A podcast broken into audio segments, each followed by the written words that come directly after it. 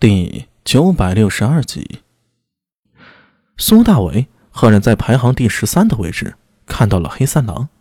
严格来说，是长得像黑三郎一样的黑犬。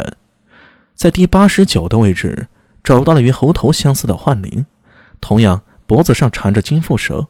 不会错的，这些雕像与《百鬼夜行录》上的诡异排名一一对应。虽然只列了大约百名，《百鬼夜行录》上足足九百多种诡异。但也足以令苏大为和安文生惊骇莫名了。他们俩都看过《百鬼夜行录》的，眼前这一幕冲击实在是太大了，信息量也实在是太大了。本教供奉佛祖下全都是诡异，那本教这位佛祖他是人吗？还是诡异呢？还有，还有，这位心扰迷惑佛祖左手边的白衣女神，难道就是本教的圣女？看着，居然与聂苏有几分神似。该不会本教就是一个由诡异组成的宗教吧？按石洞中的壁画，这个宗教最早应该是崇拜从天外来的特罗巴人的。那这些诡异呢？难道也是从天外来的？千头万绪，百思不得其解。安文生面色苍白，两眼无神。女娲补天，公公与祝融交战。撞断了不周山，天倾地覆，天开裂隙，还有天外邪魔坠向大地，涂炭生灵。呃，老安，能不能不要把一切都套在《山海经》里啊？苏大伟尴尬的说道。女娲补天是记在《淮南子·密月序》和《列子·杨问》中的。呃，好吧。嗡嘛呢嘛呀。大殿上的年轻僧人迷惑不解地向聂苏发问。聂苏转向苏大为说道：“呃，他问我们为何还不走。”苏大为刚想开口，突然脸色微变，扭头向后看去，隐隐的看到有人过来了，人数还不少。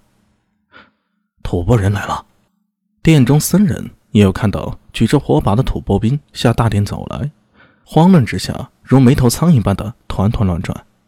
本来按照安排，他们有充足的时间带着苏大为和聂苏他们找地方藏身，但现在什么都来不及了。吐蕃人都快到店门口了，情急之下，他指着店中神像下的桌子，冲苏大为他们喊了几句。苏大为点了点头，说道：“他一把拉起聂苏的手，快步冲向神像。文山，你和李浪快藏起来，别让吐蕃人看到了。”最后一个字说完。他也拉着聂苏的手窜上供桌，一缩身藏到神像后面了。心扰迷卧佛祖像足有两三人高，藏下两人正好。至于供桌下面四个人，怎么都可能藏得下了。光是安文胜一个人就得霸占人数的位置，他块头大嘛？站在殿中的三人嘴巴张大，足以塞下了鸡蛋。他万万没想到，有人如此胆大，敢窜上供台，藏着神像身后。